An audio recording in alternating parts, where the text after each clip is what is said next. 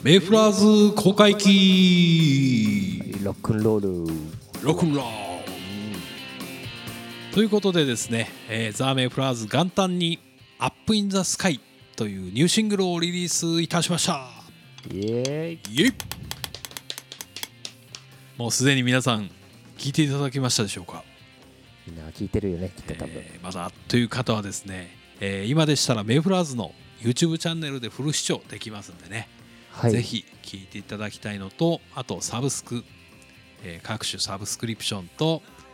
えーダウンロード販売もですねやってますので、ぜひ皆さん聞いていただければと思います。はい。よろしくお願いします。はい。というわけで今回はですね新曲「アップインザスカイを徹底深掘りしていきたいと思います。まずこの曲のコンセプトっていうかうん、えー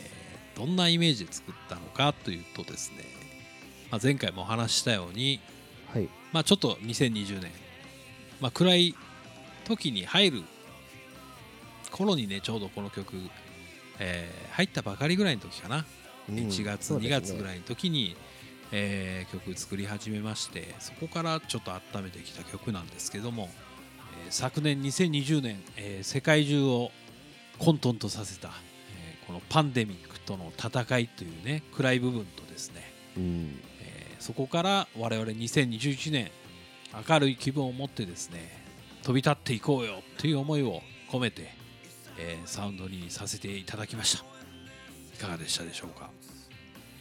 ね本当に。まあ前回も言ったけど改めてこのね新曲ちょっと聞いた時のインパクトが僕は正直すごかったので、早くこれ完成させて発表したいなっていうのはあったのでね、まあ、それがよりその作って制作をしていくうちにねその、うん。まあ、里山さんがおっしゃったみたいにうん、うんそのそのコロナ禍からのその新たな希望の道をつかむようなねあそうそです。そんなのテーマがやっぱりあそそうそもう制作しだした段階でだんだん組み込まれ始めていったのでねうん。そこからさらに音とか詰めていくのがすごい僕は楽しかったのでねあ。本当に、そうですね、うん長かったですもんねあれから本当に僕らも。うん。はい。まあ、そういうのでちょっとね発表を大事にしたい曲だなということでタイミングを、えー今年の元旦というね、えー大事な節目にね、させていただいたんですけどもね。はい。えー。もう前ねあのい当初予定してたその11月ね、まあ、言言ったみたいなあの日程からあのその期間ができたことですね、よりそのお里山さんの音作りがそうだね。ミックスとかがねすごくそうなんですよ。より時間を取れました、よ りそうなんですよね。まあちょっとまたえー。後ほど詳しくね、えーそういうそうですね。そこの辺も詳しく話していきたいですね。本当うん。あの、まあ今言ったようにあの、まあ、制作中に、えー起こったそのコロナのえー COVID-19 っていうね言葉なんかも、えーはい。実はこの曲刻まれてるんですよ。そうですね、えーまあきお気づきになねったかな。気づいていただけました、えー WHO のねテドロスさんっていう人のねインタビューとか、はい。あのコロナウイルスの発表した時のですね、えー記者会見とかあと世界中の人々のですね、えー苦しむ声とかそういうものをねコラージュでサンプリングして、えー音をミックスの中にですね混ぜてるんですよね。中間部のちょうどギターソロ、うん。えー始まる前ぐらいのシーンなんですけど。もその辺りからいろんな音がこう聞こえてきたりとかするところなんかねちょっと世界の混沌としたような、えーところを音でちょっと描写したいなということで、えー入れてみたりとかしました、うん。あれはすごいいいアイデアだったなと思いますよ あれは本当に、ありがとうございます、えーあとね曲はどうですか？あのあと楽器の演奏とか、えー、ルイジ君とか。あとどうでした？ね今、うん。まあ。もドラム的にはう最初のデモをもらった時点から思ってはいたんですけども、その少しねそのダウンダンサブルな今までにないそのねそうですね。作り方であるセクションとその今までのそのねロックな、うん。いまあちょっとサイケデリックなギターを漂わせたロックのね今までのようなそのサウンそのパートがその曲の二面性にくっきり現れてるところの違いを出すと言いますかね、うんやっぱりよくそれもね里山さんに言われてはいたんですけども、そこをやっぱりしっかり表現したいなと思ってドラムを叩いてはいましたね曲作りの時は、ね。うん。うん。結構ね今までにないようなこうリズムのアプローチっていうかそういう感じの部分もあったりとかして、まあ、ルイジ君今言ったように結構あのそういう二面性、えーそういう混沌とした部分を描いた部分とそのちょっとこれから、えー明るくいこうよみたいなのがダンサンブルなシーンなんですよね。うん。それで混沌とした部分がちょっとサイケデリックなあのコロナコロナ禍においたような状況みたいな感じで、まあ、2020年と2021年をこう、えー足したようなあにつなぐような、ね、曲にできたらいいかなみたいなイメージなんですけども、うんちょうどやっぱりリズムとか特にエレクトロニクスエレクトロな感じっていうかねちょっとうそうですね。んダンサンブルな感じのものとか、えーベースラインとかも今まで以上にこうどっしりしたような感じの低域をしっかり出したような、えーベースのサウンドにしたりとかっていうので、えー結構ねミックス1ヶ月以上ぐらいやっぱり時間費やして、えーそうですね。音作りは特にもうんそううねですね。最後の後半は費やしましたね。本当に。サウンド今までのね従来使ってたような、えー機材のシステムをね結構、えー刷新までいかないんですけどやり方を結構変えまして、はい。えードラムの音作りだったりとか、えうん。ーボーカルの音作りとかっていうのは結構今までと違うアプローチで、えー作ってるのでよりドラムとかも、えーパワフルな感じに多分なってるのかなとも思いますし、えーそうですね。そうですね。ベースとか、うん、なんて言ったらいいんだろう、うん。えー僕、まあ。のメロディーグルー、えーサイケデリックグルービーとか言ってるんですけども、えーね。そうういうような、えーそういうような世界観っていうか、えーうん。にしたいなということで、えーサウンドのミックスかなり試行錯誤。音の実験っていう感じだったかな僕にとっては、えー特に10月、うん。11月、えーこのリリースする直前ぐらいまでの話かな。いや12月そうだね半ばぐらいまでミックスしてたからね、ううんんないまあなんやかん一曲一曲いつもああでもないこうでもないって言ってるんですけどもう今回は長かったかな。その新しいことゆえですね、うん。やっぱり長かったです本当に。長かったですね。そうですね。ああでもないこうでもないがもうさらに、そうなんですよね。ああでもないこうでもないにし消化されていく感じそうがなんですよしてましたねね本当に。結構なんて言ったらいいんだろうな、ある意味ごちゃってしたかったんですよね。音的に言ったら。最、そうですね。最初、うんそのイメージが結うん。構音をごちゃつかせたいっていうか情報量が多いサウンドっていうか、いろんな音が鳴ってるみたいな感じにした感じのサイケデリック感をちょっと出しつつも、えーそのビートとかはすごくグルーブがあるっていうかリズムがやっぱりダンサンプルであったりとか、えー重点を出す里山さんが、ううん、あの、まあ、ベースのさ、ね、でレコーディングの時にうん聞かせてもらって思ったんですけど、あのパターン里山さんが弾くんだって僕思いましたね。ああそっかそのね、あのそのさそその上を向き出す部分のね、そのダンサうんダンダンサンブルのところのパートがあるんですけど、よく他のね、おうんおお音楽とか家だったら結構聞くんですけど、里山さんがあの曲でうん。自分自分の曲であのパターンを使うの僕は初めて聞いたんで、ちょっとちょっとね。こっぱずかしい感じもありつつもでも でもやっぱり世界いやいやでもねあれ弾いて思ったこのやっぱり上トークっていうかそのセオリーみたいなプレーなん、になるんだけど、それってやっぱり偉大だなっていうかこれに他のアレンジ勝てねえと思ったもん。いろんなベースライン試したんだよ、ね。だけどうん。結局一番すっごいシンプルなあのサビサビで聴くね弾いてるパターンなんだけどね。あの、はい。すごくシンプルなベースラインなんですけどもリズムとうんドラム、バスドラとのね絡み合いがすごく絶妙っていうか、えーね。ねすごく絶妙に弾かないとあのノリは出ないみたいな感じなんだけど、えーそういう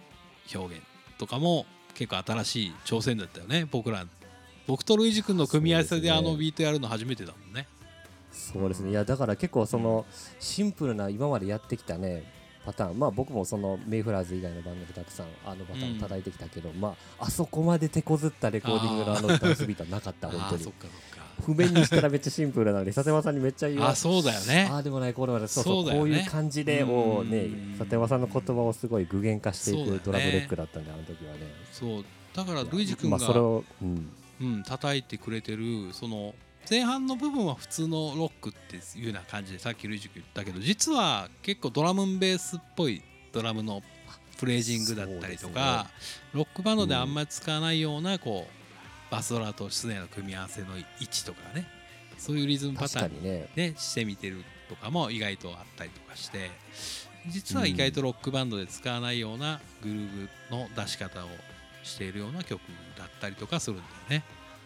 うん。まあ、全体を通してその里山さんがね言ってたその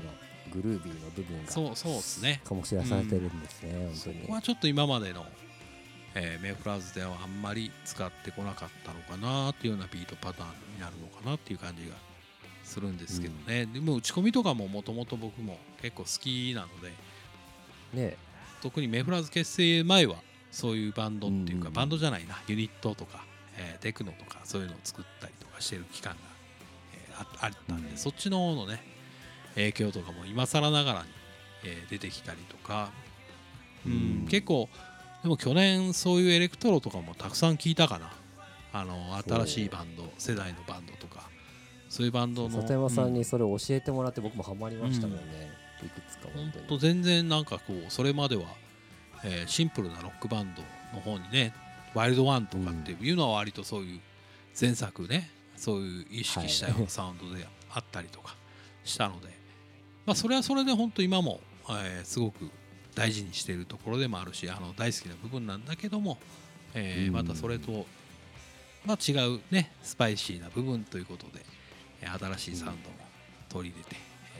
えーニューアルバムは作れたらいいかなみたいなところのまあ一曲なんだけどね「アップインザスカイね。そうですね、まあこまあそのアルバムねもしうん。その作作り出してる中で、うん。まあちょっと収録曲をいろいろと考えていくとやっぱりアクセントになる部分も一個かそうそうだね。なんやかんやキラーチューンの一個にもなるんじゃないかなとは思いつつもね。だからその新しい挑戦のねその,、うん。その曲調的な新しい挑戦の部分とそのね今の今のそのご時世からそのいかにその人々が希望の道をそう。あもうっていうその二つのね、やっぱでもうまいこと言ってくれたね今、まあ、本当にそんなでも実際でもそんな感じですよ、うん。本当にあの新しいことへ僕らが挑戦することでなんかその新しい時代にもこう発信したいっていうか、まあ、従来のやり方もいいんだけど、えーはい。やっぱり、ね、少し勇気持って、えー新しいことにも挑戦していこうよみたいな感じもうん。込めたかったっていうのは正直あるかな、うん、サウンド的には。今。でもうん。やっぱ時間をかけた分最後の音作りもねかけた分やっぱりそれがしっかり表現できてる完成形まあ聞かうん。最後聞かせてもらってね僕も思ったんですけども。いやいやでも本当いやでも本当にやればやるほどミックスってね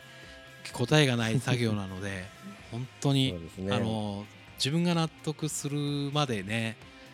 本当にどこまでやるんだろうみたいな感じだったんだけどまあでも本当締め切りがね締め切りがね、元旦にリリースするにはもうこの日までですよっていう日締め切りがありましてでその日うん。にもう締め切りにしました。というこはい。とで、もうねあの最後いくそう10パターンぐらいねもう最後の最後の方でこれどうやろうって言ってるうちの絞って聞かせてもらった時も違い分からなかったのほとんども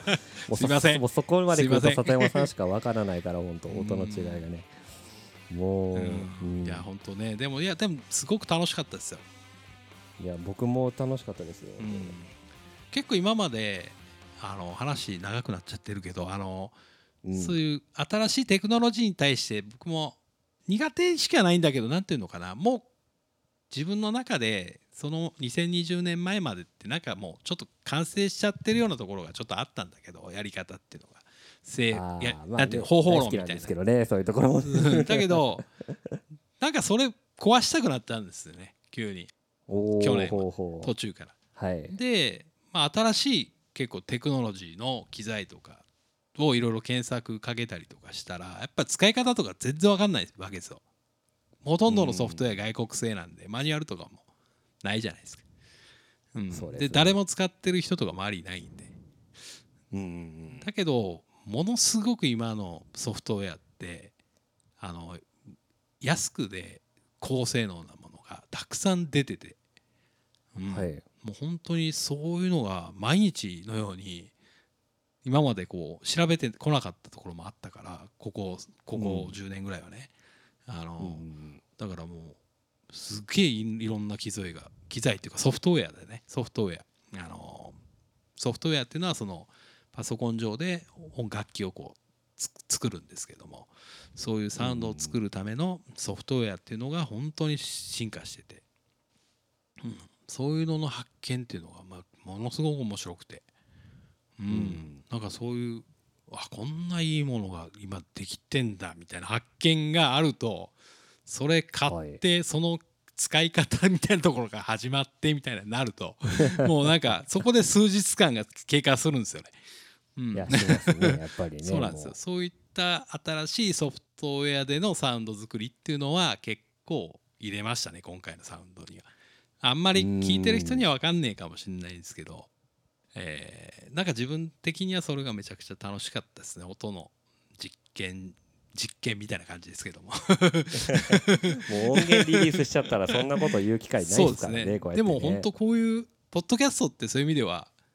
ねこんな制作者の話なんて普段できないけどライブハウスでね。ライブハウスでこんな話とか MC でできないじゃん。いやしないですね。もうそれでライブ半分終わっちゃうよそ本だね。ででも、まあ、聞いてるくれてる人からしたら、えー何の話してんのって感じかもわかんないですけどね。まあでも、うん、でもなんかそういうこうそういう鬱憤が僕もねこの鬱憤っていうかまああの共有したいってあるじゃないですかやっぱこういうのって。うんうん、そうですね。話したいみたいな。頑張ってんのにメンバー間でしか話さないっていうねそのこと本当にね。そういうポッドキャストもはけ口になっていくかもしれないですけどね今後ね。